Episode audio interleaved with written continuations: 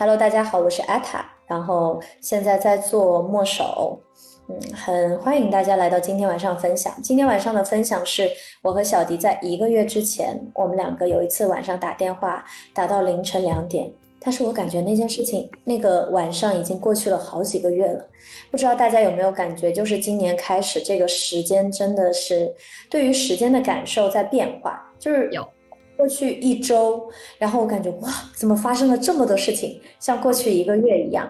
对，所以我和小迪的那一次电话是已经有一个多月时间，但我以为有三个月的感觉。嗯，真的，嗯，呃，与频率在发生变化，然后世界的变化也非常非常的快。嗯。然后在那一次聊天当中，我们就想说要有这样一个每个月固定的几场视频号的直播，他不太为了去推广我们的课程，他更多的是为了呃我们自己真的想要表达什么，或者真的想要跟大家聊什么，我们才来做这样的一场直播。那我们就想说，哎，第一场你想说什么？然后因为我们的聊天当中就谈到了今天晚上聊的东西，然后小迪就说。来吧，聊这个。我说好，那我们就聊这个。嗯，那就接下来由小迪简单的介绍一下自己。好，Hello，大家好，我是小迪，我是墨守的陪伴者。我非常的期待今天晚上的直播，因为就像艾塔刚刚讲的，我们今天的直播不是 for 我们的开营或者是结营，就是我们聊的内容不局限是在正念这个领域，而是我们可以真的很真诚的去分享，在一个很宽泛的范围内去分享我们真诚的想要表达的。呃，我们的故事或者是我们的感受，那今天这个话题也是我自己非常想要和大家有很多想要聊的地方。那我们就话不多说，直接那就进入主题吧。嗯，好。嗯，我们为什么不谈灵性？那我们先去谈一个概念，叫做灵性小我。不是想给大家去增加一些多余的概念哈。事实上，我在第一次看到灵性小我这个概念的时候，我不是觉得我好像又呃多了一个概念，而是觉得它非常的形象的对应了某一个时期的我。也当然，其实也包括现在。我不能说我自己身上的灵性小我已经完全的没有了。所以我们可以先说一下什么是小我，这是我们在正念进阶课程里面，我们常常会提到的一个概念，或者是我们在市面上各种的灵性书籍里面，我们都会谈到 ego 这个概念。那，嗯，我觉得简单去说，可你可以，我们可以把它总结为一句话，说小我可能是附着在我们自我上的认知。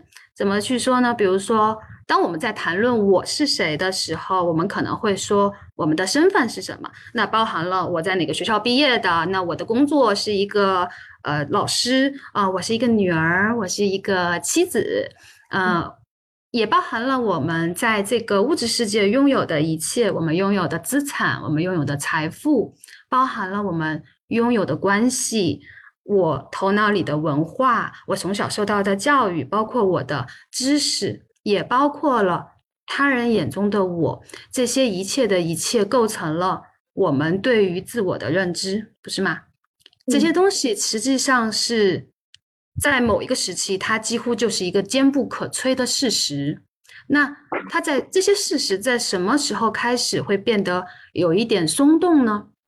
呃，我觉得往往是在我们的生命开始受到了一些冲击。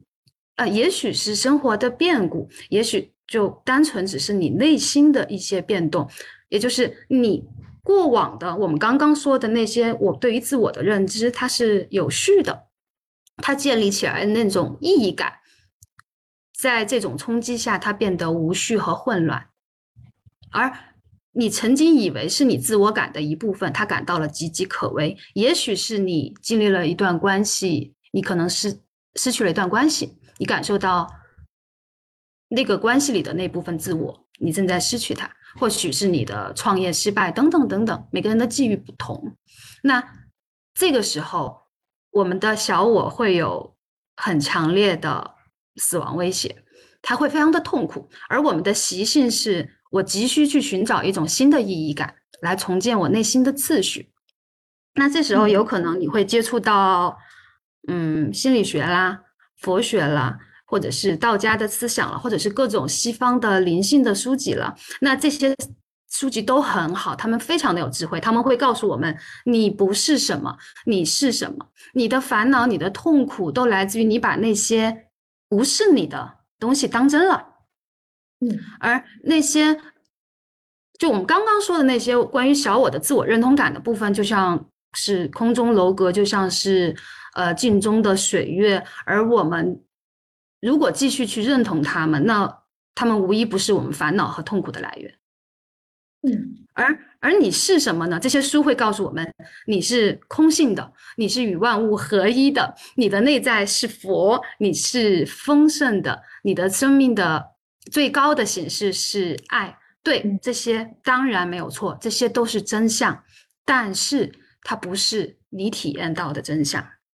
嗯，小我在，对，小我会立刻附着到他们身上去。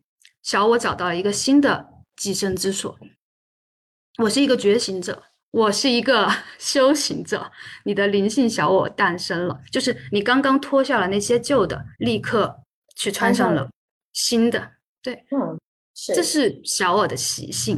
对，对，不一定每个人都是一模一样的路径，但我觉得这个或多或少会有一些普适性吧。嗯，是。刚刚小迪说的这个部分很有意思，就是我们采用一个概念，就是把它称之为灵性小我啊。我们之前过往，也就是呃，我们之前的一些旧的观念，当遇到一些事情被打碎之后，我们又急于的逃离到逃离，但我们有时候并不知道自己在逃离着，逃离到了一个新的地方。比如说，当我们在情感当中受挫的时候，我们时常说。那就搞钱吧，那我就是工作搞事业。其实本质上，嗯，就没有区别，因为我们非常擅长逃跑。那我给大家举一个小小的例子啊，跟大家分享分享我最近在生活当中发生的。那其实，呃，灵性小我，我或者说什么叫灵性哈？刚刚小迪说的，就是我们说在佛学、心理学啊，任何的流派当中。嗯，我们发现了一些，我们看到了一些很高的智慧，他们看似就是真理，或者说他们是真理，但是与我们的生活非常的远。怎么说呢？我没有惊艳到他，但我看到他的时候，我已经觉得对，对，觉得我就是哦，原来是这样的。嗯，其实我我想跟大家分享我自己在生活当中的例子是。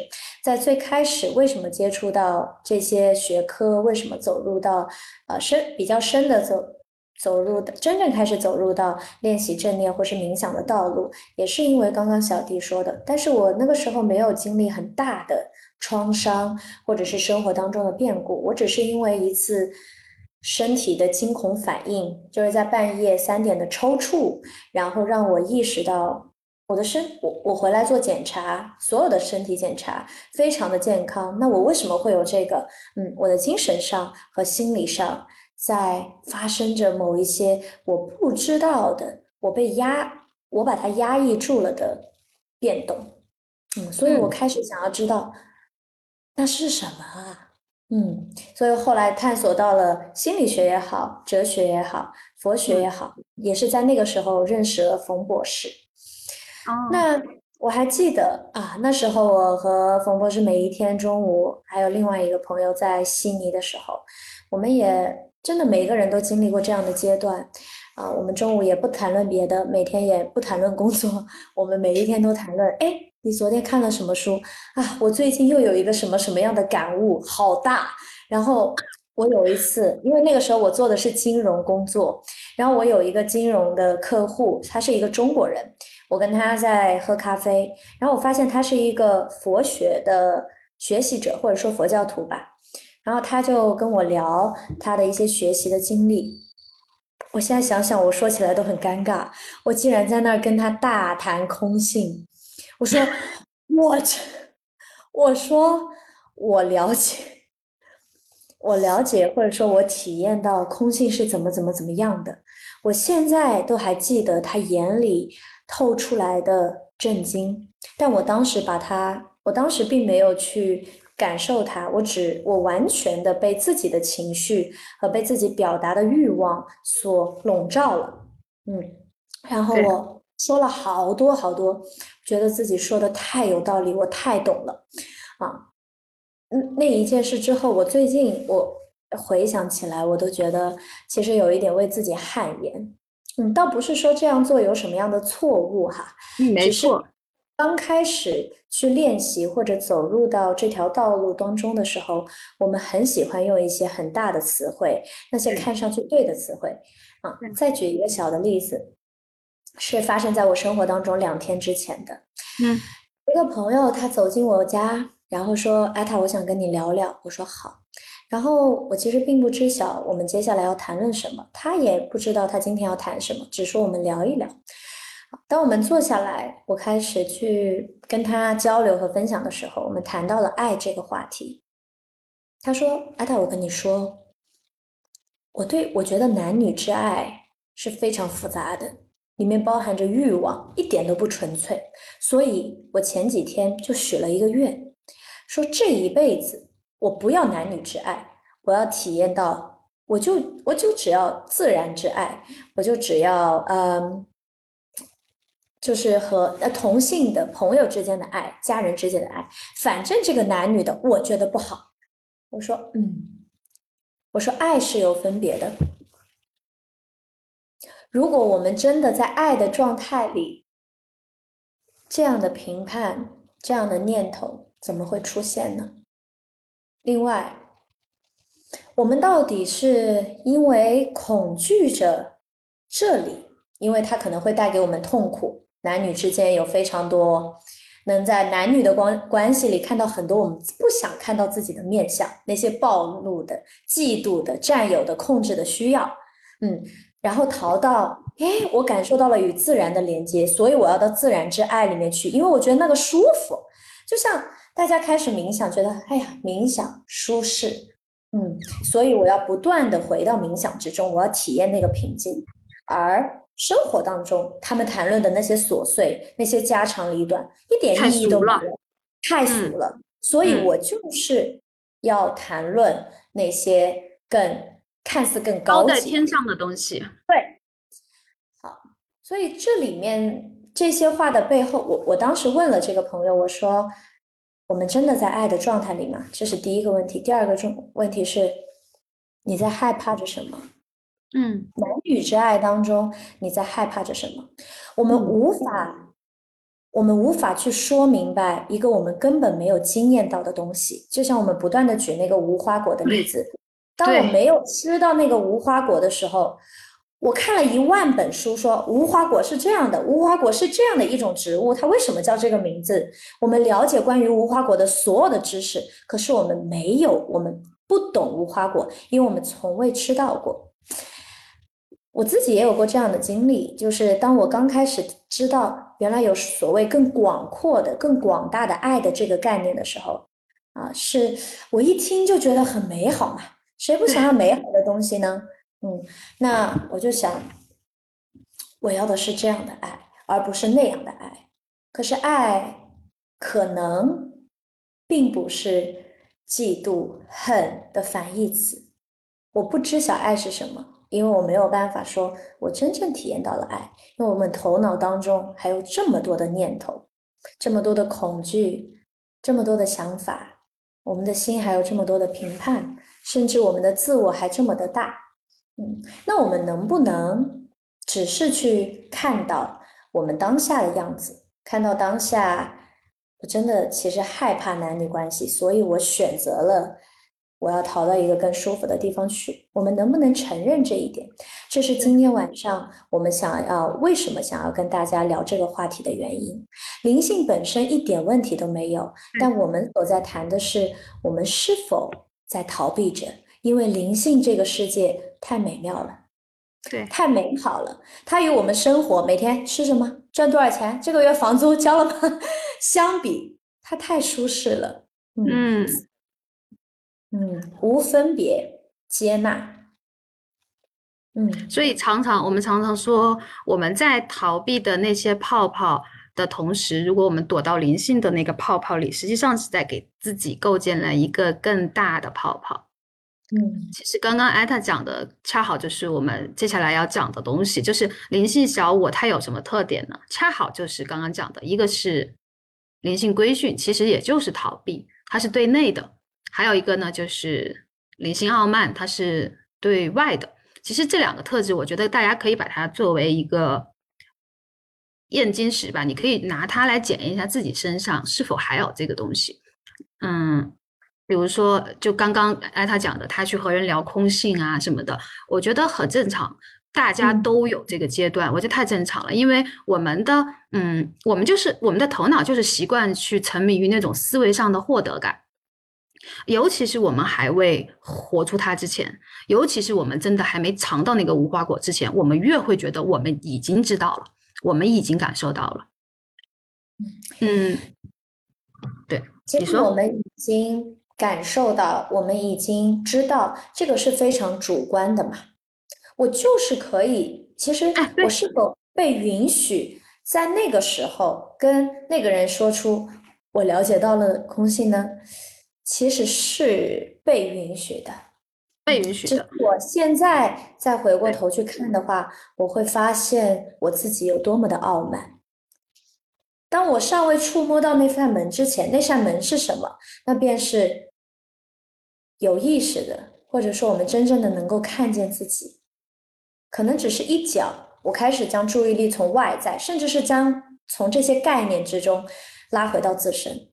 我们在书籍里，在影片里，在那么多有智慧的人的语言当中，找到了某种共鸣，那是灵魂本身的共鸣。我们每个人当然具备这些，那个非常美妙。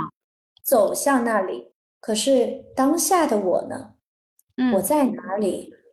对，我在一个什么样的状态里？嗯，再跟大家举一个小例子，也是发生在生活当中这两天的。嗯，其实说一个简单一点的道理，就是我们平常每天说的，也是正念入门当中很长。我们说的什么？呃，第一课有一句话叫做 “Today is the first day of your rest life”，就是今天是你余生之后，就是余生的。第一天，也就是告诉我们要好好的活在当下，然后珍惜每一天嘛。嗯，然后看，不知道大家有没有看过《土拨鼠之日》，其实他也在告诉我们啊这个道理，对不对？但我之前也觉得，嗯，我知道这个道理了。但直到有一天早上，我自我每天早上走上这块瑜伽垫的时候，在那一天早上，我突然。惊艳到，哦，原来这就是每天都是新的一天，什么意思呢？我昨天哈，嗯，在那一天练习的前一天，我觉得自己如此的舒展，如此的通畅，如此的柔软。第二天早上睡了一觉起来，再走上这家瑜伽垫的时候，我感受到我的身体，诶，怎么又是这么僵硬啊，卡顿啊，不自然啊，呼吸还是没有那么顺畅啊。嗯，原来每一天早上起来，我的身体都是不一样的。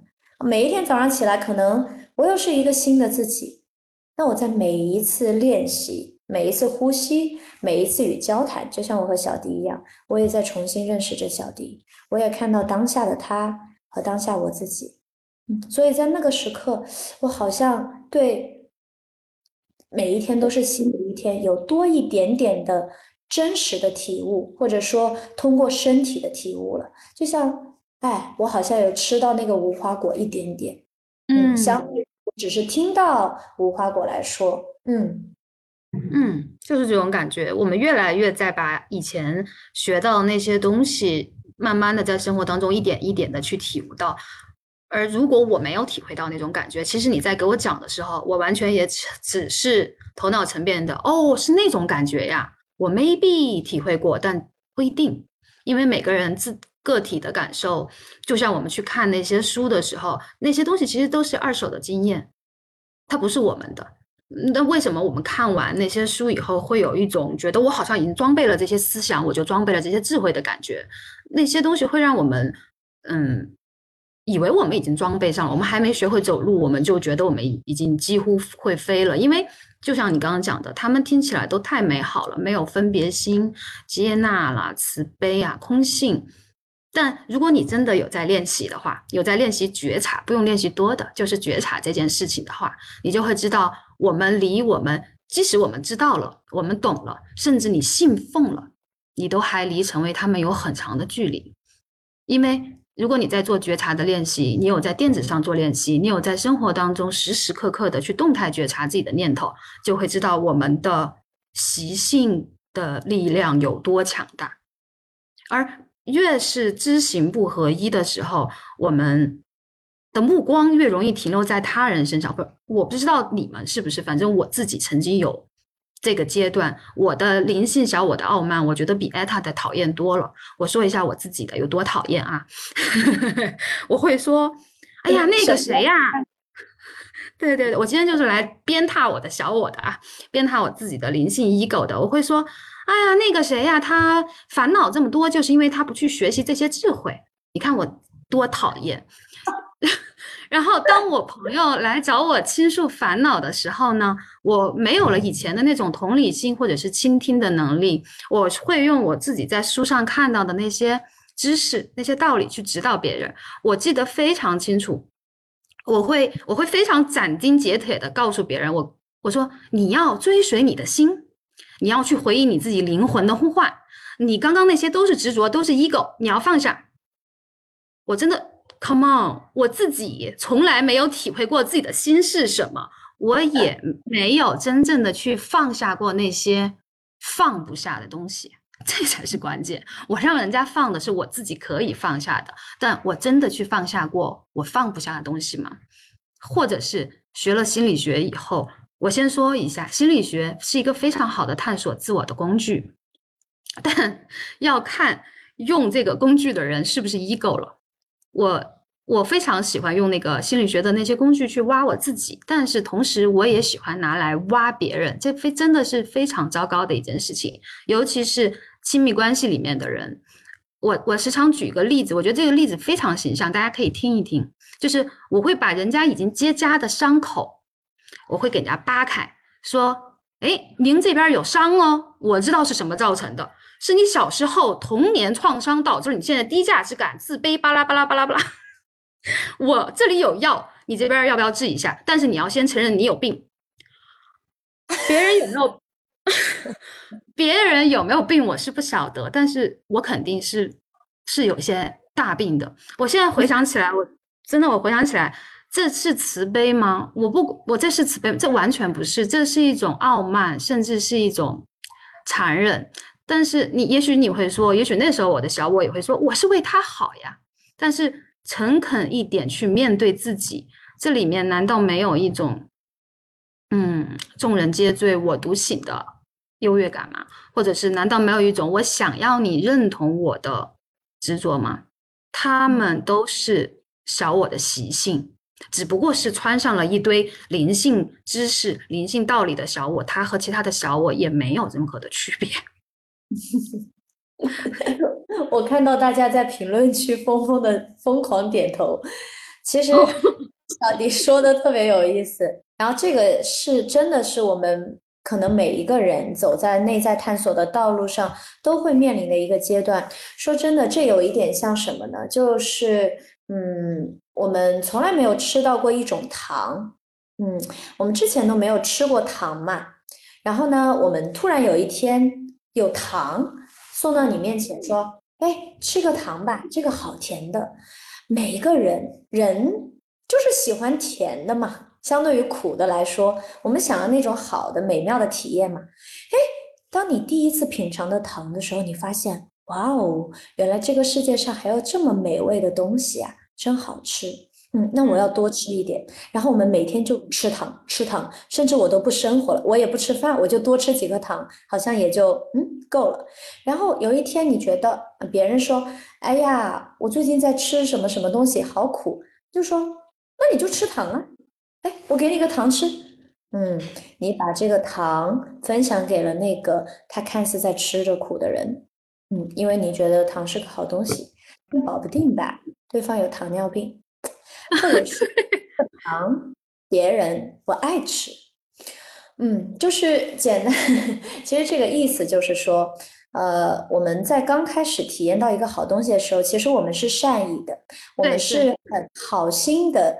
嗯，想要让大家都获得这种帮助，或者是也想要有这样的一种好的体验，这是非常好的一个发心，所以没有关系。其实我们也可以接受在那个时候的我们自己，虽然往里再看一点，带我们是带着一种我的这个东西好，这个糖好而苦不好的评判，但是我们的发心是好的，所以我们如果能够看到，呃。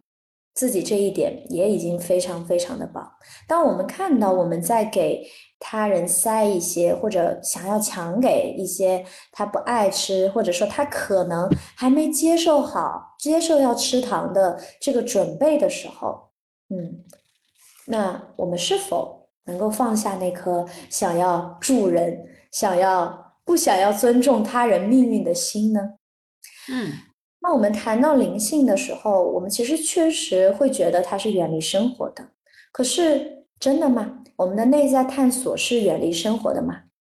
我们的内在探索难道不是为了更好的去体验到或者了解我是谁，来帮助我更好的生活、更好的谈恋爱、更好的跟他人相处、更好的跟父母、跟这个世界相处的吗？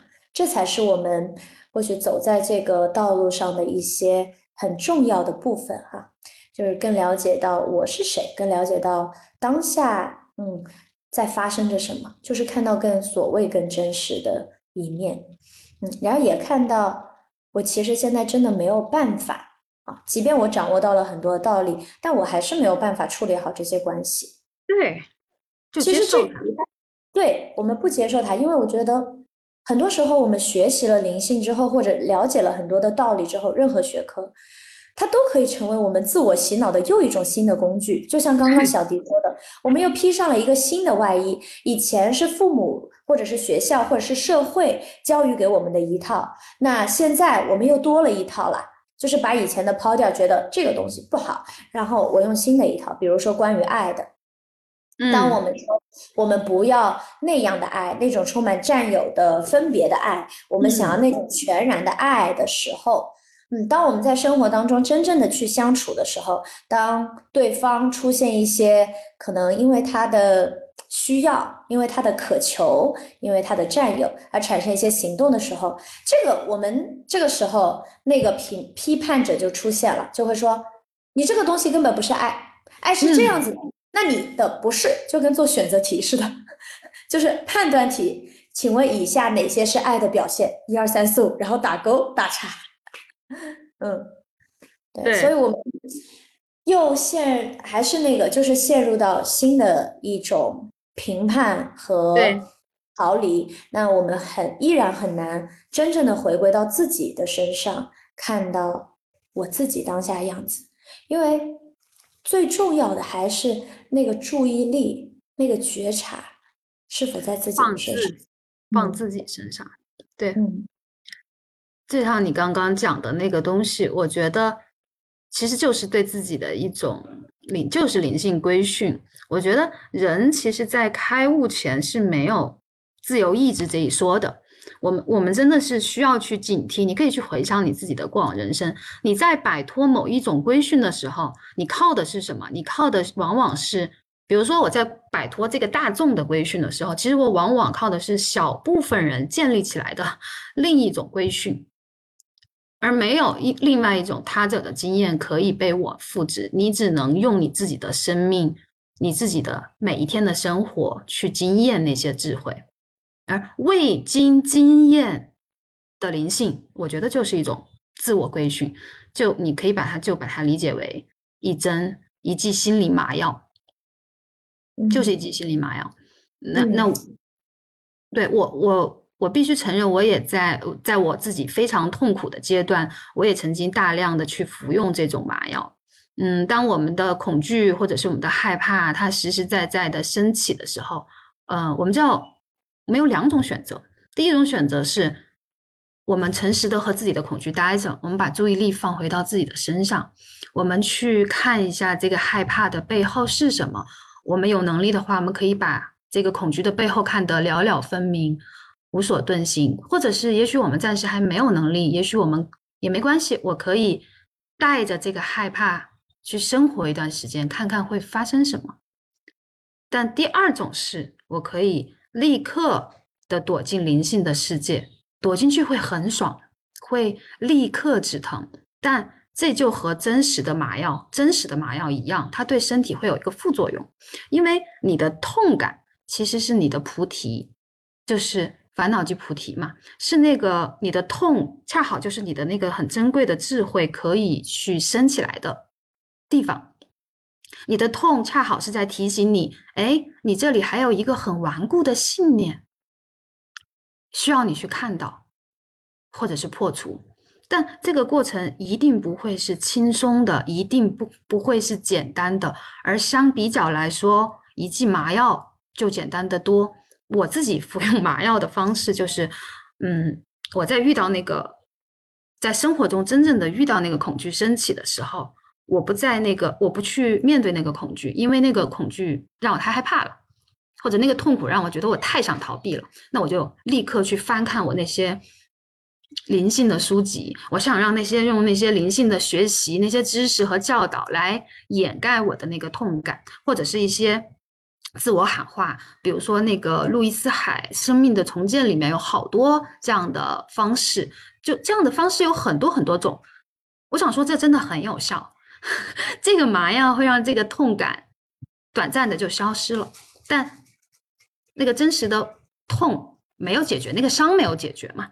那个伤没有解决，所以过一段时间它又会卷土重来。当然，你又可以再给自己注射一次麻药，但我想给大家讲的是，这个其实对我们是呃是会造成一些负面的影响的，因为久而久之有一个词叫解离，什么意思呢？就是。你感受不到你有痛感，你痛感不会再来了，因为它每次都被你用灵性的知识给压制下去了。那就和你用上次和冯博聊的，你用打游戏，你用其他的任何方式去压制它是一个道理。你就只活在非常好的感受里，注意哦，你的感受会非常的好，你会觉得你自己就是爱本身，你就是光本身，你就是自然，你与万物合一，你与万物合一，但是。你可以去看一下你真实的生活，也许你的工作、你的关系、你的环境、你周遭的生活的环境已经一塌糊涂了，但你的感受非常好，你每天都活在那个那个 唱诵的那种神圣空间里面，这不是真正的修行，这不是真正的修行，你没有痛感了，那只真的就在修一个。更大更大的泡泡，那个泡泡我觉得比原来那个泡泡更难破。哦，是，嗯，因为因为这些东西太真了，太真了。对，台湾那个 JT 叔叔专门有一本书，就是讲来描述这种状况的，叫《修道病》。感兴趣的朋友可以去看一下。那但我并不是说，嗯，麻药就一定不能打了。讲真的，我现在有的时候还是会打一打的。但是我的 感觉是，你。得知道你在打麻药，你得知道你现在。当然，打麻药是有一定好处的啊。我当你又去看那些灵性的知识，它会夯实你的那些理论基础。也许你现在还没有活出他们，也许他在为以后你的活出他们在做一些准备，并且你得清楚，我现在是逃开了，我逃开了我的那个痛，我现在想要让我自己暂时在这种灵性的感受里面，让自己好一点。你的你你你确保你的自己的意识在场，你的觉知是在的，因为有的时候那个痛苦来了，你暂时就是暂时解决不了。当然，你也可以试一下，我就臣，我可不可以先臣服于我，就是解决不了这件事情。我能不能臣服于现在现状就是这么糟糕？恰好我就是没有他的能力，连这个事情也都一起。是的，是的，这一点极其之关键，就是我承认我现在不可以，我承认我现在没有力量，没有办法去面对这个事情。那我可以有选择的嘛？这个时候就有了选择。我们永远都在说看见，在看说觉察，为什么它如此的重要？是因为它带给我们空间，带给说明我们在有意识的行动着。什么叫有意识的行动着？是嗯，举是跟大家分享一个练习吧，就是大家都可以去看看我们生活当中有多少时间是真正醒着的啊。我们每天都说，嗯，我我们说修行这个词可能有点远，我们说练习哈，我们每天看似都在练习着。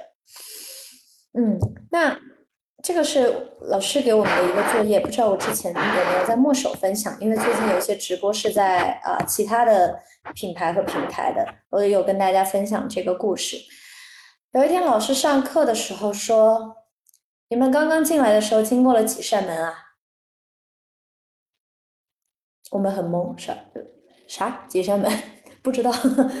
嗯，他说：“哦，那你们从今天开始。”走过每一扇门的时候，你们都去觉察到，或者都意识一下，我正在走过一扇门，然后感受一下，说，嗯，我现在的身体，嗯，我现在正在穿过，我在呼吸，我在行走。好，这个练习布置下来，我就觉得挺容易的嘛，就是去知道我走过了门嘛，那我就标记一下。结果大家猜，我第一天下来，我记得几扇门，就是在我走过那扇门的时候，我有意识到我在穿越门，有几扇？三扇，三扇，多少？但是我我我经历那一栋楼，一栋楼都有五六扇，而且我一天。前前后后，对吧？大家回想嘛，就是自己每天都要走出自己家门去工作、去上班、去玩。我们意识到，我们是否有意识到过，我在穿过一扇门？这个就是正念。我们说正念就是，呃，我知晓啊，或者我们不谈正念这个概念，甚至我们说有意识。大家每天，大家现在喜欢，或者有时候我们也会说醒来、觉醒。我们离醒。或者我们是否有真的在醒着啊？嗯，所以，我们今天所有说的东西是，我我们不要再逃去一个更美妙的地方了，我们不要再 害怕去面对我们当下所面临的真真实的情境，嗯，它可能不是那么美好的，我们不要害怕去面对那个真实的自我，它可能有黑暗面。他可能有很多的痛苦，有很多过往的习气模式，有很多我不愿意去看到的部分。嗯，因为它看似很不美好，很不像想象中的那个完美的我。可是，力量是从何而来的？或者说，体验是从何而来的？嗯，可能它不在那些我们每天说着爱与光的词句里。对，嗯，在每一天真实的生活当中，对，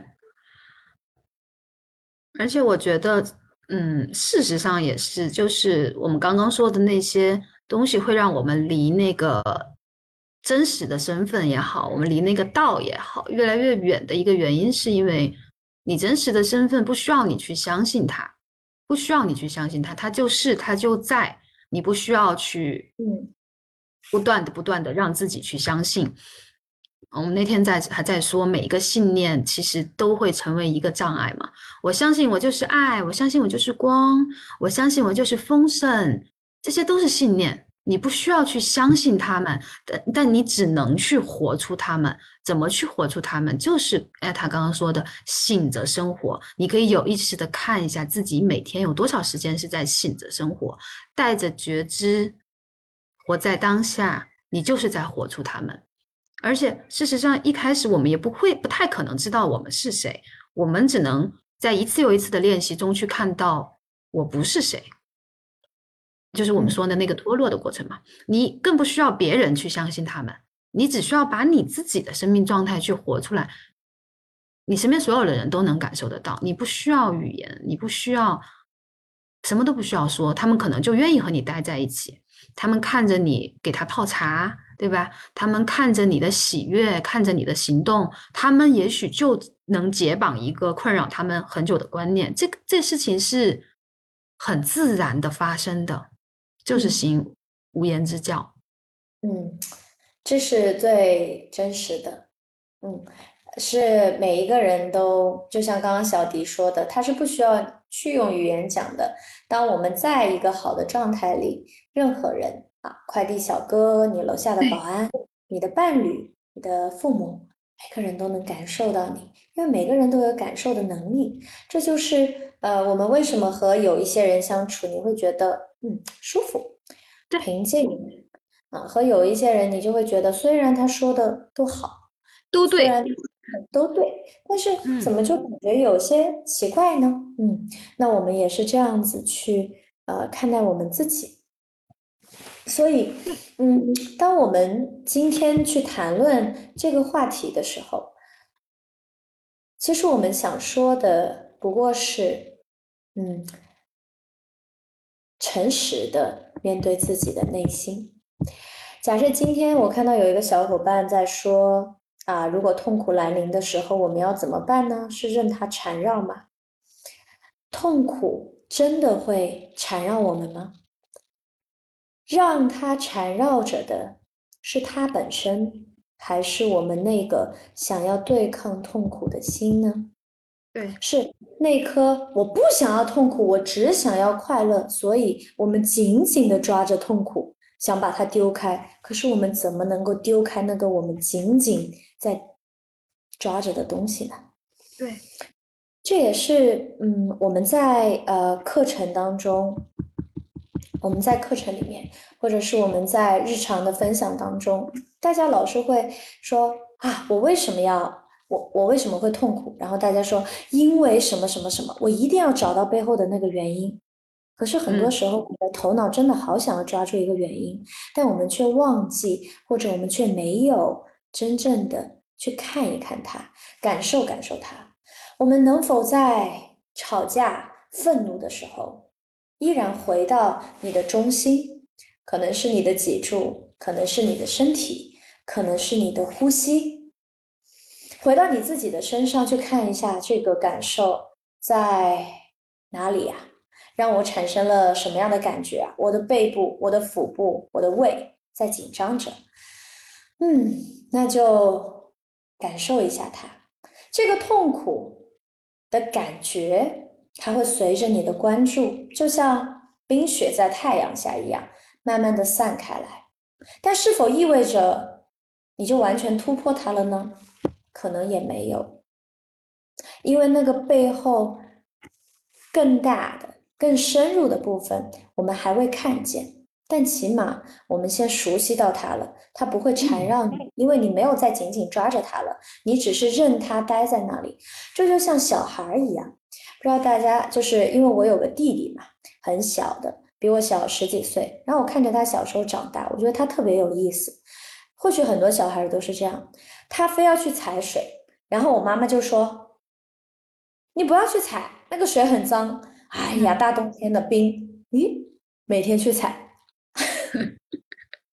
就是你越想要阻止的事情，它越在生活当中发生；我们越想要不要的东西，它越来到你的生活。嗯，所以在这个过程里面，我们还是在当我们想要去归因，我们想要去寻找某种原因，我们还是在头脑当中绕。这个远谈不上觉察，或者是觉知的，对，它还是一种思考，一种思维，嗯，思维的惯性吧，嗯，它与觉察并无太多的关系，嗯，对，是他来缠绕我们，还是我们在缠绕他？嗯，这可能是。需要慢慢去感受的，嗯，需要回到自己身上去感受的，嗯，对。所以在呃今年的内容当中，我们可能会更多的强调身体，或者我们在不断的谈到身体这个事情，是因为身体是好真实的。当你情绪好的时候，当你情绪不好的时候吧，你的胸腔就是会感觉到，嗯，堵堵的，呼吸就是会短。你的胃就是会难受，对。那，你我在逃说，哎呀，我好开心，没关系，我不要去想就好了。身体都记得的，所以，如果我们能从身体开始，慢慢的去建立连接，通过身体再深入到我们更为内在的部分，或许，嗯，或许我们离那个自己，离那个本来的自己又近了一些。我还蛮想听听小迪分享，在过是。我们可能会提到在身心流动当中的一些体验，嗯，从身体开始，我觉得最后后面我们可以跟大家讲一讲，就是如何去建立跟身体的连接，嗯，因为灵性这个话题本身，我们说为什么我们不谈灵性，其实是我们为什么不谈逃，就是不不想让大家逃跑嘛。那我们不逃跑，有什么样的方法去面对呢？到底什么是面对啊？它也是一个非常虚幻的部分。那我们先从身体着手，对。我我参加这个身心流动营的时候，因为我我真的觉得我自己和自己的身体是蛮断开联系的。这是我的身体吗？我真的说实在话，我现在不敢肯定，因为在练习的过程当中，其实你会发现，你看我们的头脑、我们的思维，嗯，我们从小建立的思维方式，就是我们有很多思维上的缠绕。嗯，我们有很多方式弯弯绕，可以去绕过那个核心的东西，因为那个东西是我们想逃开的。但是身体的感受超级直直接，那个痛感就是摆在那里，你就是和它面对面，你去感受它，你随着你的每一个呼吸去感受你的身体的那种拉扯、那种紧张、那种不适感。因为我们做那个身心流动仪，实际上它是是有点像阴瑜伽，实际上是让你在一个。某一个动作固定在某一个动作里停留一个比较长的时间，然后不断的去观察你的呼吸，我会发现那个时候完全是身体怼到我面前来，给我去看，说你这里有很多卡住的东西，也许是你曾经你以为你已经解决了的那些情绪能量，你以为你已经过去了的那些东西，他们通通都卡在这里，对，然后在那个时候疯狂的冒出来，对。真的好直接哦，就是我，我们平常说，比如说前两天我刚刚说到的那个，我不想要男女之爱，我只是想要自然之爱的朋友，我说面对吧，他说什么是面对？其实他确实是曾经我也有我的老师在对我说面对吧，我说老师，请问什么是面对？他说当你面对的那个时刻，你就知道何为面对了。嗯，那。对我们很难去用语言去表达。你怎么去面对？如何转向？如何从外在转向内在？可是身体它就是一条最有智慧的、最直接的通道。刚刚小迪说那些东西会冒出来，真的就非常简单的动作，比如说我们第一天的动作是这样子嘛？对。然后是关于我们的肩膀的，去给肩膀松绑。我们特意把第一天的内容就是关于这个肩颈，因为我们收集了好多问卷，就是问大家说，哎。你每天最紧张的部位是哪里？有百分之九十五的小伙伴写的是肩膀，其实我自己也是。然后在那个这个肩好像很简单的动作里面，我我不跟大家说说假话，就是有时候我真的想骂人，就是我想怎么能这么痛呢？好，当然随着我们的呼吸，我会慢慢的放开它，可是还是。好痛哦，就是那些我的画，我会回想起好多画面，因为我们不需要做很复杂的提示，有很多的东西，我们只需要去观察我们此刻在，老师说心目上，Eddie 说就是我们心在屏幕，我们那个当中有哪些画面、念头，甚至骂人的想法浮现，就是去看到。啊，关注到我们当下的感受，那我就发现，当我做肩膀的时候，我就会老想起我之前那些 KPI。对，确实就是在跟那些责任相关的事情，跟那些我被强压着、我被逼迫着要去完成的事情相关的。嗯，呃，你不想要去做一件事，可是你觉得这样做我才是对的的时候，我们的肩膀有时候会发送信号给我们。哦，原来那个时候我就意识到了，嗯，所以它是一个相互成就的过程。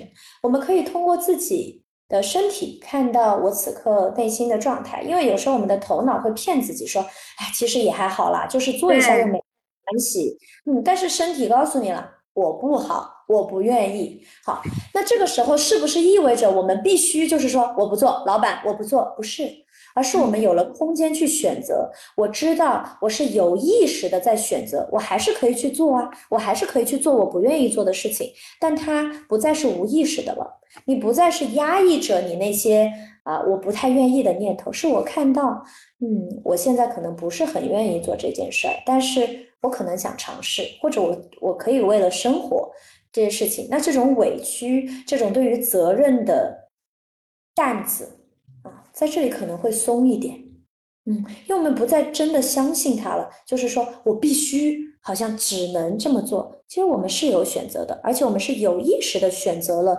yes，嗯，那当然也可以选择 no，嗯，你你能就是你在做那个练习的时候，你的这个肩膀直接告诉了你，就会让你在你的心目上去想到那些 KPI 那些是吧？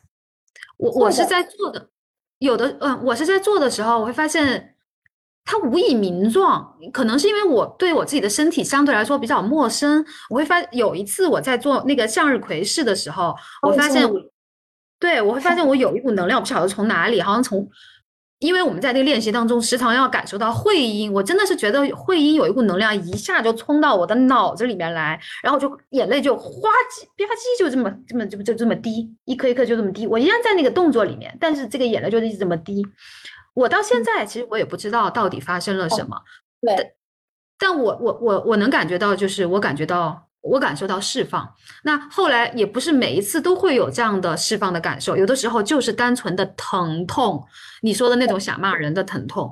但艾迪说，实际上疼痛本身就是一种释放，因为疼痛就是让你去看到了它，就像我们觉察及自由，我们看到了那个念头，看到了那个情绪，那个情绪能量就没有那么强烈了。而卡在身体的这些能量，能量它以疼痛的方式来和我们对话的时候，我们看到了。了他，他就已经得以释放了，因为他需要有这样的一个通道来释放他的感受，来告诉你他的疼痛、他的卡顿、他的紧张、他的不舒适等等等等。对，就像身体有时候会得一些小病，告诉我们拍拍你，你要休息啦，你要关照，都是一样的，其实很温柔的。对，很温柔的，就得个小感冒嘛。但其实我们可以在这个得小病之前，啊，在生活中更多的觉察，我们就可以在这里就看到啊，然后不断的去调整，然后疼痛就是一种释放，说的非常好。嗯，我们接纳那个疼痛，真的虽然有时候挺难的，接纳不了我就先不做呗。那个向日葵是真的也是。其实身体有很多的反应，它不一定我们非要找出那个原因，找出那个原因只是让我们的脑子觉得爽，说我找到原因了，我知道了啊，原来我这样是因为我的原生家，就像我的原生家庭，我妈妈说巴拉巴拉巴拉巴拉，对，可以的，可以去分析，可以去回想的，只是嗯，它不能够代替我们的直接感受。对对对，我们我们当然头脑要运用的嘛。我们的头脑是非常好的一种我们在社会上生存的方式，也是我们变得更聪明，对聪明的方式。但是，呃，它没有办法代替，呃，我们要去直接经验，要去体悟这些东西。我们的身体要去有这个感受啊，我们才真正的明白。嗯，这两者不能够互相代替。嗯，对，就啊，其实头脑的那些。部分和直接体验到的部分，没有谁更好，谁更不好，对，都需要，其实都需要，嗯，需要的，嗯，因为我们现在在这个阶段的话，一定会有头脑的参与啊，我们谁敢说没有头脑的参与了呢？不太可能，不太很难，不太可能。然后我刚刚，如果现在大家想要提出一些问题哈。就是我们也可以在评论区里面留言，然后呃，刚刚那个念词，我记得应该是甜甜，哈哈，他说之前在痛苦中就是太闲了，才会走不出来，然后今年把自己尽量安排满了，多交朋友，走出来，发现自己不会纠结那些痛苦了，诶，我觉得一定程度上这个方法是可以的啊，如果你感受在这个阶段它是对你有效的话。就像我们说，呃，怎么样？我们刚刚说嘛，怎么样去建立跟身体的连接？其实它也是需要行动的。就是如果我们不去我们很常在灵性当中，或者我们学习了这些东西之后，不知道大家有没有一种感觉，就是我们越来越虚了。这个虚是身体的，因为我就不想动了，因为脑子里面其实我们还每天在用脑子去分析、去想、嗯，去啊还要感受，其实消耗挺大的，然后就不太愿意去运动了，因为觉得说哦好像没这个必要，或者不需要去跟外界交流了，因为我自己好像舒服了，很很舒服，对吧？但实际我们是会在这样的行动之中，嗯，去建立一些新的连接的。我们需要新的连接。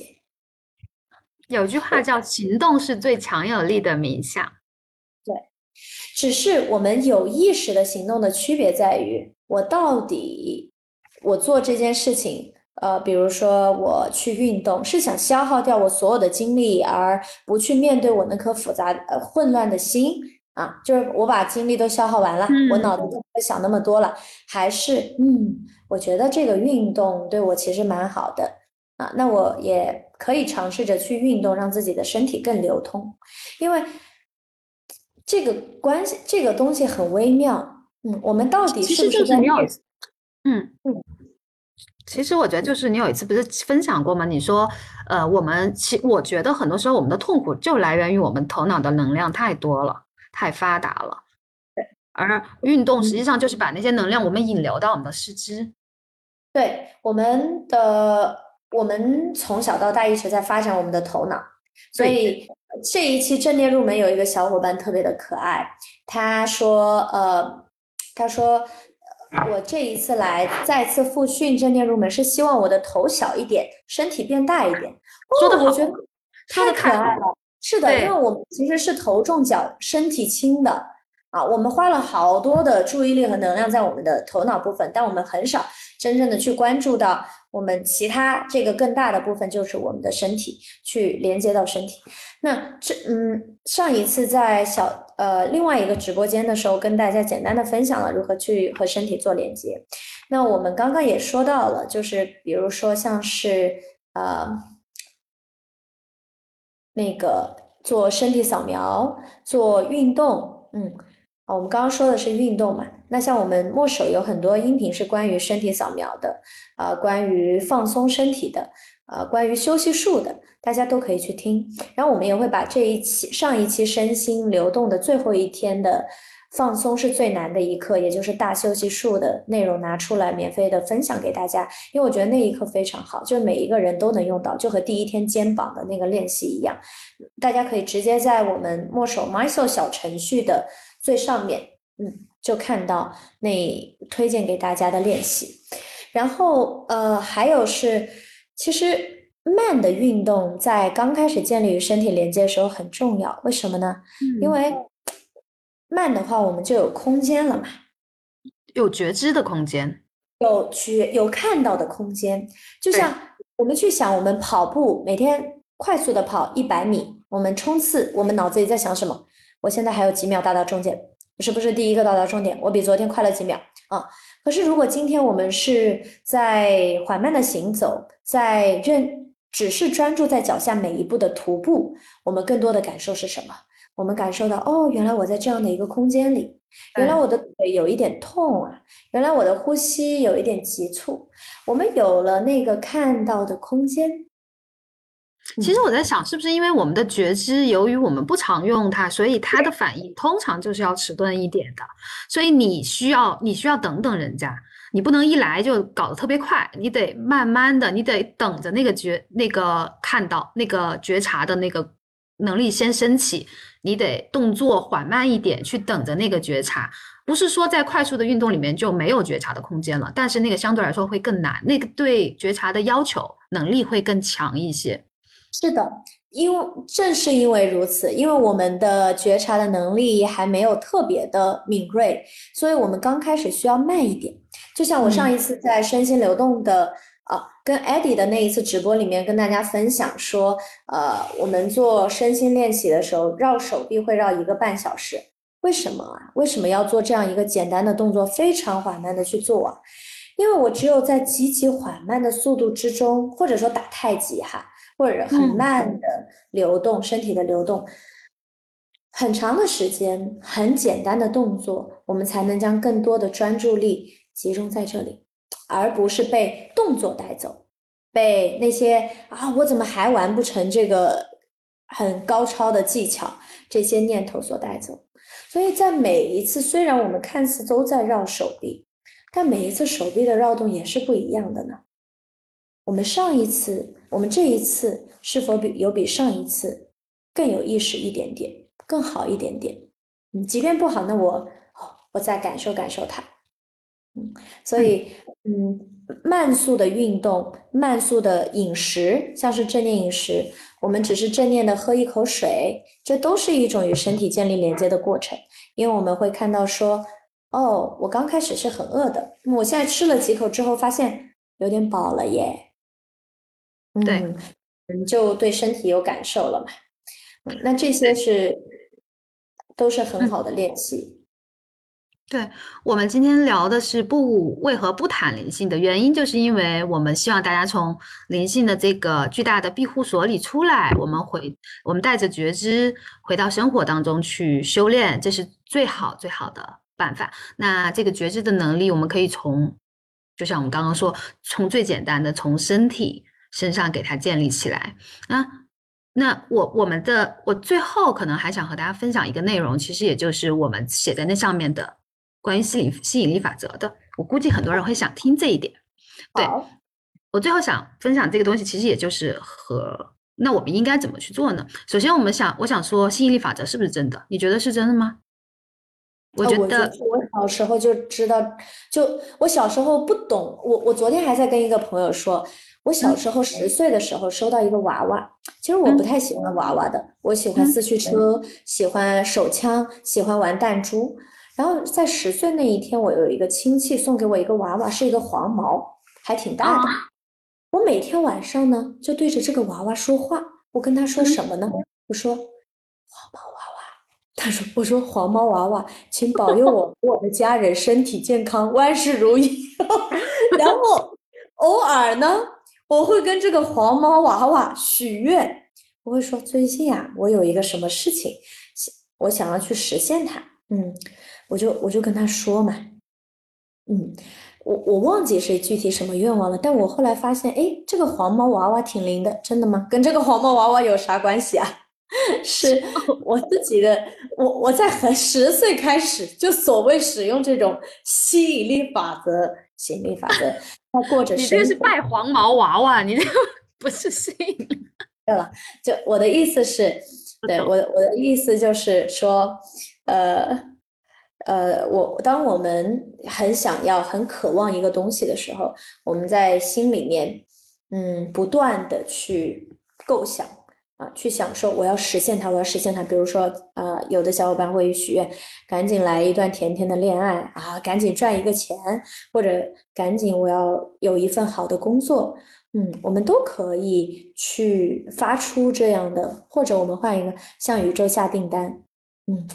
对，但我就觉得这里面，这你在说的时候，我就就是我想聊的，就是最大的那个吸引力法则的悖论，就是当我们在向宇宙下订单的时候，我们有一个愿望想要去实现的时候，正是因为我们在至少在你目前的生活里面，实际上你是没有这个东西的，对吧？实际上你没有这东西，所以你才想要这个东西，而其实我们都知道。丰盛只会降临在已经拥有了他的人身上。你会问我吸引力法则是真的吗？我觉得它绝对完全是真的。我们可以去看我们自己的身上，你一定有吸引力法则在。Work 的时候，打个比方，比如说我是我是一个，我对朋友有很多，我我对我身边的朋友有很多的耐心，有很多的善意，因此呢，我就收获了很多朋友的源源不断的喜欢和爱。因为我不缺乏这种爱，所以我又会更慷慨的去爱身边的人。好，然后这个爱又返回更多在我身上，那这就完全就是一个典型的心理吸引力法则的一个正面循环。因为吸引力法则说，你想要得到这个东西，你得先去给。你得先把自己活在那个状态爱里，但其实你要问我，我一开始是先给出去爱，还是我先得到了这么多爱，我才去慷慨的去给？实际上我已经分不清了，这就是我们说的那个悖论。而我们往往，当我们想要去使用那些吸引力法则的时候，往往是因为我有一个愿望，这个愿望关于我自己，但我现在没有这个东西，我渴望这个东西。而那些吸引力的博主会给我们说，你要把这个愿望给它越具体越好，给它写下来，然后在睡前去观想它的细节，然后把你自己去活在你已经实现了这个愿望的感受中。对，这个道理是没有错的，但是重点就是，对，重点就是你没有办法去假装一个你没有经验到的东西，而你的每一次假装，实际上都是在给那个宇宙说。再一次的显化，你没有，你匮乏，所以它时而奏效，时而灵验，时而不灵验，因为对对吧？对吧？对吧？你因为丰盛感是不可能被假装出来的，它也不可能是通过你信奉它而而获得的。但是我想，我想说的是，你可以去回想你生活当中那些活出丰盛的时刻。你一定有这样的时刻，哪怕是非常非常短暂的一瞬间，也许就是你啊吃到了一个很好吃的东西，也许就是你可能某天闻到了那个什么泥土和那个草混合的那个气味，还有一天我某天晚上一个人走在回家的路上，我感受到那个春雨从天上掉下来，然后我觉得它不断的在亲吻我的脸和我的和我的头顶，或者是有的时候你和朋友。两个人突然心意相通，然后两个人哈哈大笑，或者就你看着一朵花，然后你凝视它，你被它的美震慑到，你好像觉得自我消融了。可能每个人的这些这样的体验不一样，但是我想说，你一定一定有这样的时刻，就是那个临在的那个时刻，你作为一个生命 being 的那个时刻，我想说，在那个时刻，你是想不起来你的那些愿望的。你不会需要一个愿望来让你变得更圆满一点。嗯，是对，这里面好有趣，小迪，我我我很想聊这个话题。我觉得你刚刚说的很有意思，就是你说，当我们去下订单的时候，是因为我我我知道我没有，所以呃，我去下那个订单，所以那个订单其实是我去假装。呃，一个我其实没有的东西，就是大家没有办法假装，没办法假装，until you make it。但是否没办法假装呢？我觉得不一定哈，因为生命自有它的安排。有时候你此刻你想要拥有的东西，比如说是一笔钱，比如说一个好的工作，你现在是没有，但有可能它接下来你找到了。对吗？所以，我们能不能说现在我没有，接下来它不会有？不一定，因为生命是有它自然的节律的。我觉得有自己的安排，它有它自己的安排。吸引力法则时而灵验，时而不灵验的点是我们根本不知道这个背后到底是因为我们的愿力起了作用，还是本来我就有这个东西嘛？就像我们去烧香，或者是迷信，或我们去要去算个塔罗，说，哎。我到底什么时候才能完成某一件事情啊？然后那个塔罗说，或者塔罗我不太了解，sorry，我可能就说还是法则吧，就是我们我们想要很想要去许这个心愿，然后吸引他来。我们不知道是他本来就有啊，你不许这个他也有，因为你该有的东西留到那里就有啦。如果你足够打开的话，像小迪说的，当我们在一个较为丰盛的状态，我在感受小迪刚刚说的那个丰盛的状态，我觉得它是一种较为在当下的状态，就是我不在头脑里，而在感受当中的状态。因为头脑所思考的是完美性的、确定性的，他觉得我要有了那个东西，我才会感到丰盛。对我有了那个东西，我才会觉得安全。那是头脑以为的。是的，他会觉得说他总是不完美的，因为外在世界他是没办法完美的。当我们今天长到了一米六的时候，你会发现有一米六五。当你八十斤的，呃，当你九十斤，你觉得啊，我怎么这么胖的时候，总有一个八十八斤的。当你拥有了很多车子房子，你会发现哇，原来这个世界的有钱人那么多，不可能有所谓的那个完美和圆满的出现。嗯他总是还差一点，我总是好像还有一个更大的目标要去完成。可是当我们回到这棵树，回到我们的身体，回到我们这个花里面的时候，没有。你觉得你是 enough 的，你完全 enough。对我们觉得自己是足够的，但这里面也有一个很 tricky 的地方，就是很多时候我们在假装丰盛。当丰盛这个词被提起，当我们都觉得哇，一个人要充盈，一个人要丰盛，嗯，一个人要这样子的话，我就能够吸引，或者是我的生活好像就过得更好。哎，我们又很容易被充盈这个概念所捆绑。比如说今天我了的，对，那就变成上一个上一步的，就变成上一步啦，灵性规训，灵性逃避呀，对不对？对，就是因为你在假装你不是的东西，对吧？我们很容易被那些我们所听到的概念再加固一层，就是我明明现在就是有一点对钱的紧张，我跟钱的关系、金钱的关系不是很好。我就是在一个较为紧缩的状态，那么这个时候，我觉得我们应该还是回到觉察之中，还是回到看见里面，看到我当下到底在被什么所捆绑着，我到底在紧缩、害怕着什么？是我觉得花了这个钱我就没有了，赚不到了，或者我就会变得很贫瘠。举一个例子，像是。在关系里面，我们很多时候真的会有一点匮乏，我们很难时刻在一个丰盈的状态里面。我们就是会觉得他没回我信息，是不是不想理我呀？啊，这个也是丰盛的，所谓丰盛的反面吧。反面。可是我们需要去说没关系，我是丰盛的，这这这样也 没必要。就是我们这就是逃避吗？嗯，这就是看到。我在担忧着，我看到哦，原来我有这么不安全感的一面，我是有这个需要被关注、被看见的。嗯，当我被关注被看见的感时候，我的感受是非常好的。那我其实不必去排斥我现在紧缩的状态，我只需要知道，嗯，我有这个需要，然后我此刻希望得到这个东西，可是却乎这个东西是没有办法被我这么想。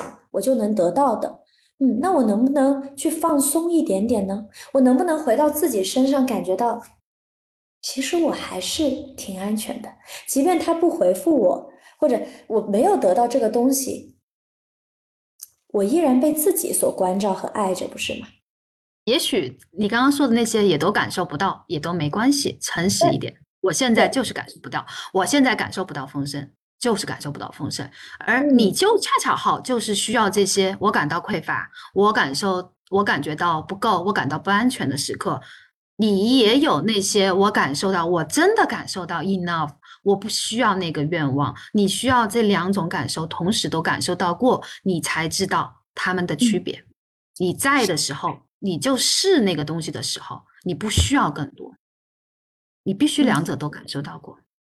对，所以所以所以你说，嗯嗯，你讲，你说，所所以你说吸引力法则是真的吗？我觉得它它绝对是真的，只是它的方式不是通过你在睡前去观想你的愿望，不是靠你假装你是丰盛的，不是，呃，它就是靠你去去活，去诚恳的去面去面对你的生活，去面对你自己，嗯，去。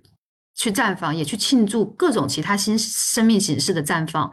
当你不需要任何愿望的时候，你就活出那个丰盛了。嗯，你看，刚好是相反的。或者说，我们是去相信生命本来的安排。对你刚刚讲的有个点，对我们以为的那个小愿望和生命。我们想要的是一颗这么小的糖，人家生命给你打准备了这么大一个丰盛的大披萨呢。你说我只想要一个小饼，一个小饼干，我求求你满足我吧。人家那那那个那个什么宇宙端着那个，那我这个怎么怎么弄丢啦？就是我们的我们以为的那个小愿望，比起生命会给到我们的丰盛，真的太微不足道了。嗯，是的，而且我们并不知道我们真正要的是什么。前两天我在跟小静打电话的时候，我们两个因为最近都在发生一些事情，我们说我们知道个啥呀？意思就是说，我们头脑觉得我要这个东西我就好了，或者说我其实想要做的是这个的时候。我们发现我们在经历着一件跟我们所预想完全不一样的事情，可能是那些甚至我不想要发生的。但我们走过去之后，原来发现，哦，哦，我的力量好像又收回了一点点。哎，我又在这个过程当中看到我自己更多一点。生活就是由一个一个意外去组成的，它一定不是确定的。而当我们许一个又一个的愿望，其实是想要我想要一个又一个的确定性，因为我想要抓住一个又一个的东西，让我的生命变得更完美，让我的生活变得更所谓的更完整。可是，它却乎不是生，不一定是生命本来的样子，不是你生活自然的，就是它这个时候我要进入冬天喽。你脑子里面还想要抓住夏天，你觉得我还想要穿吊带？对，对，不是啊，你要进入冬天了，这个时候我要藏起来，我要休息了。嗯，所以吸引力法则，OK，可以的，你丰盛的状态。吸引着丰盛的人，更重要的不是去，就像小迪说，不是去观想，观想可以这个方式哈，没什么害处。但我们要相信的是，或者我们要回来的是，真正有力量的，真正具有创造性的是我们自己呀。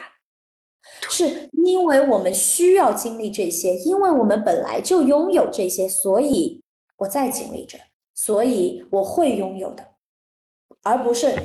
宇宙妈妈下订单，还有黄毛，我的黄毛娃娃，黄毛娃娃，黄了那个毛。所以妙妙就妙在这里，这是我今天最想和大家分享的，就是这个东西。吸引力法则的实现，恰好是靠你放下那个愿望，完完全全的臣服于现在此刻。当你不需要那个愿望的时候，你也就恰好实现了那个愿望。对，呃，因为吸引力法则太多博主讲了。但是，嗯，对对对的，因为它太吸引人，它太吸引流量了。因为谁不想要得一个我可以下订单，然后就可以心想事成大法，谁会不想要呢？而但事实可能刚好与你想的刚好是相反的。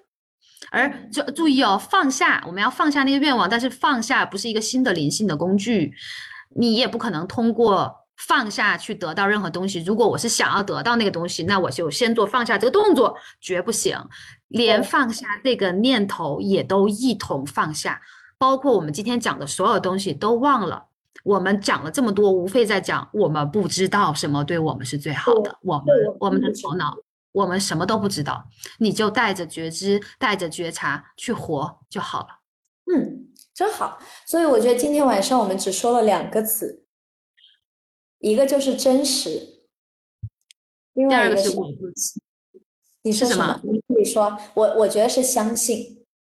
哦，我说的是我不知道，我我不知道。我觉得我那我的是我的是诚恳和我不知道。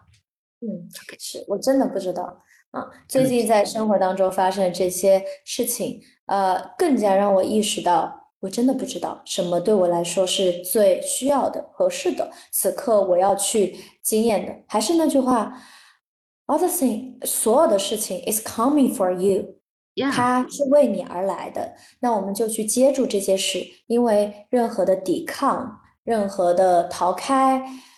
就会发现我们没有地方可以逃，哎，逃得了今天，逃不了明天。当然，我们现在依然可以逃了，没关系，明天再来面对也 OK。但你要知道，不可能永远逃，可以的，可以逃，但是不可能永远逃。嗯，那不愿意面对的事情，就可以先放一放，然后再回到这里。嗯，所以，呃，祝福大家。对，真的祝福大家去看见自己，去真实的面对自己。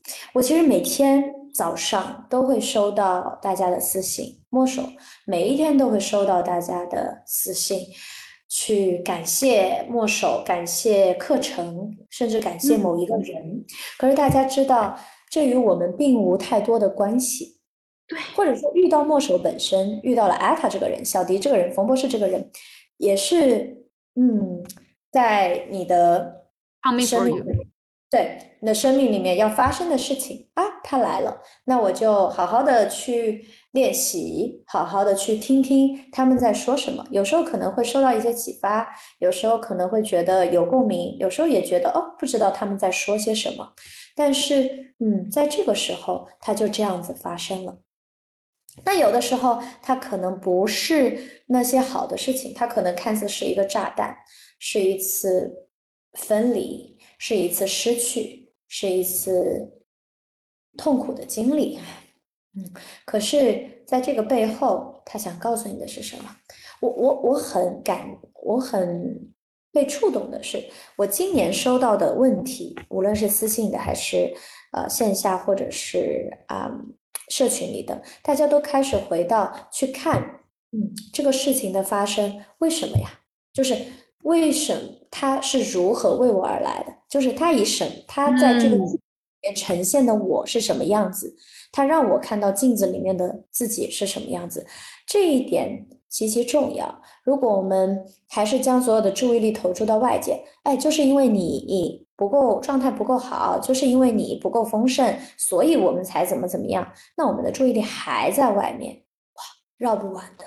外面有无数个理由，嗯，而我们又不可改变。所以回来吧，回到自己的身上，回到生活里面，然后去面对很多真实的事件。嗯，然后就这样就很好了。嗯，祝福大家清明。对，祝福大家清明，祝福大家心安。今天晚上的直播，它不一定会是一个每个人都能够听下去，但我一直在关注大家留言，然后也看到在疯狂点头。从聊吸引力法则以后开始，这个全是对对对对对对，好。对，就是不一定，因为因为我们说的东西，它其实不太有吸引力，就是。他他在告诉我们，你这样没用，就是，呃，你逃跑没用，你逃到吸引力法则没用，你听那些概念不一定有用。它远不如我知道，如果我们今天讲怎么样实现愿望。怎么样实现更多的财富？有流量，对，知道的。今天一定会有更多人愿意来听的，因为大家总想嘛啊，我不管有什么用了，我就来听一听，万一有用。因为大家都喜欢抓住一个东西，抓住一个权威，那最好了。我告诉你，你就按照我的步骤，一二三四，你一定可以实现你的愿望。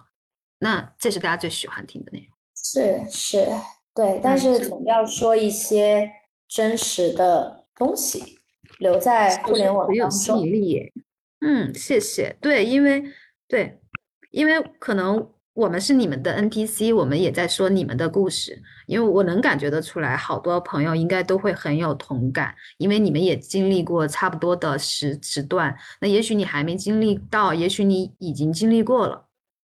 嗯，一定都有有很多相同的感受。是的，我们这一期内容依然会剪辑出来放在。啊，小宇宙甚至放到我们的小红书里面，让更多人听到啊。它非常的现在社交媒体，因为现在社交媒体全部都是呃吸引力法则。然后我最近还看到小红书开始推从事身心灵行业月入七位数，我看我也看到了，我也看到了。举报我说虚假信息，但小红书给我驳回了，他说证据不足。真的吗？那我们刚刚聊吸引力法则那段会不会被其他吸引力博主那个那个举报呀？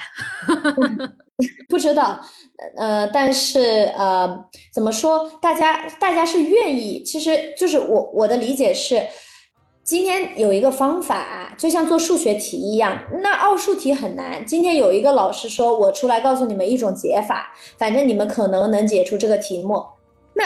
就听一听嘛，保不定这个老师对我有用呢。大家抱着这样的想法，嗯，那如果我实现了，很好；没实现，我也没有损失。所以是不是不对？是不是错误？倒不一定，只是我们是否在头脑当中依然更诚实的面对自己：我为什么要去实现？我到底想要实现的是什么？我到底如此渴望得到的又是什么？所以每一步之下，每一个行动之下，念头之下，那个觉察还在不在？那个看见还有没有？这个其实更重要。我们能不能去蹦迪？可以的，没问题。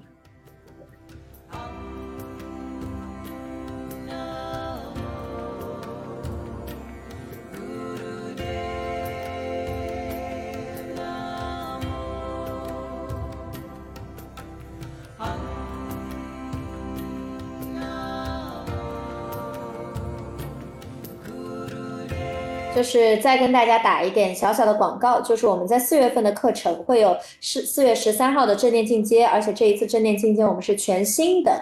呃，改版上线的，因为我们收集了很多大家的反馈，我觉得正念进阶是所有课程里面最受大家喜爱的，所以大家越爱它，就越希望它更好，然后就给我们提了一些建议，发现大家的建议很相似。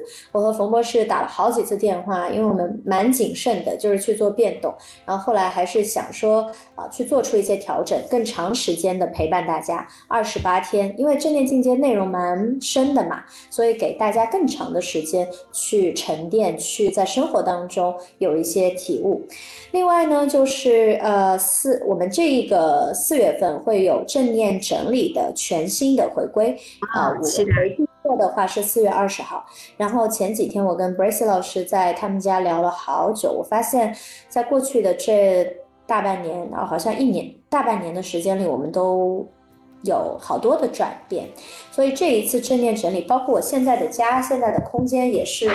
去年有非常多的变化的，嗯，也得益于整理这个内容课程，也得益于我自己内在的一些转变，所以呃，内在空间和外在整理的这种结合，这个内容是我对我来说是非常非常有启四三二一，嘿嘿，好，我抽奖了吗？抽了耶，哦，正在抽，嘟嘟嘟嘟，嘣。哦，Sammy、周、雷这三个人我都认识。哎呀，我每次抽奖有一种不知停的感觉。来，再来抽一个东西，我想一想哈。好，呃，再抽个啥？再抽。恭喜 Sammy。再抽一下墨守的优惠券吧，因为我们一般不太会有优惠券。哦，太好。抽个三十吧，因为我们的课也挺。便宜便宜，对，也没有太多的空间了啊。那个好，已经九点四十了呀！Oh my god！是啊，磊磊中奖了，磊中奖了？没有吧？我没看到他。来，我们继续，最后三分钟抽三张优惠券。没有吧，磊磊没中奖，但是我会送你这个产品的，请把你的收货地址给我，送你吃这个产品。好，我们再来抽一下我们的优惠券，然后它可以用于下个月的课程。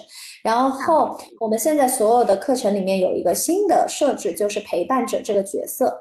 那这个角色的用途在于，他是我们的老学员，然后有一个学长、学学姐、学长吧，就是他可能自己在墨守比较了解，然后也有一些自己的故事可以跟大家分享。那这一期正念入门的陪伴者就是海龟，那正念进阶的陪伴者会是小迪。那我们可能正念入门或者其他的课程，呃，每个月都会。换，如果大家感兴趣，想要更多的参与到墨守的社群，甚至是一些呃小的分享的话，欢迎大家联系某某。如果你也想成为某个课程的陪伴者。欢迎你来到这里，然后我们可能会轮，就是大家都一起来创，一起来玩。然后每一个课程的中间，也就是第八天的时候，我们会有一个茶话会。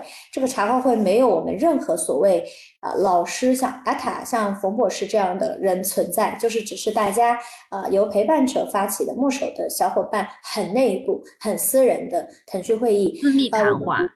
嗯，我我们之前尝试过的这个谈话效果其实蛮好的，就是会啊，大家非常喜欢这个环节，嗯，所以嗯，也让大家联系的更紧吧。希望大家在这里能够有更深的连接，找到更多的朋友。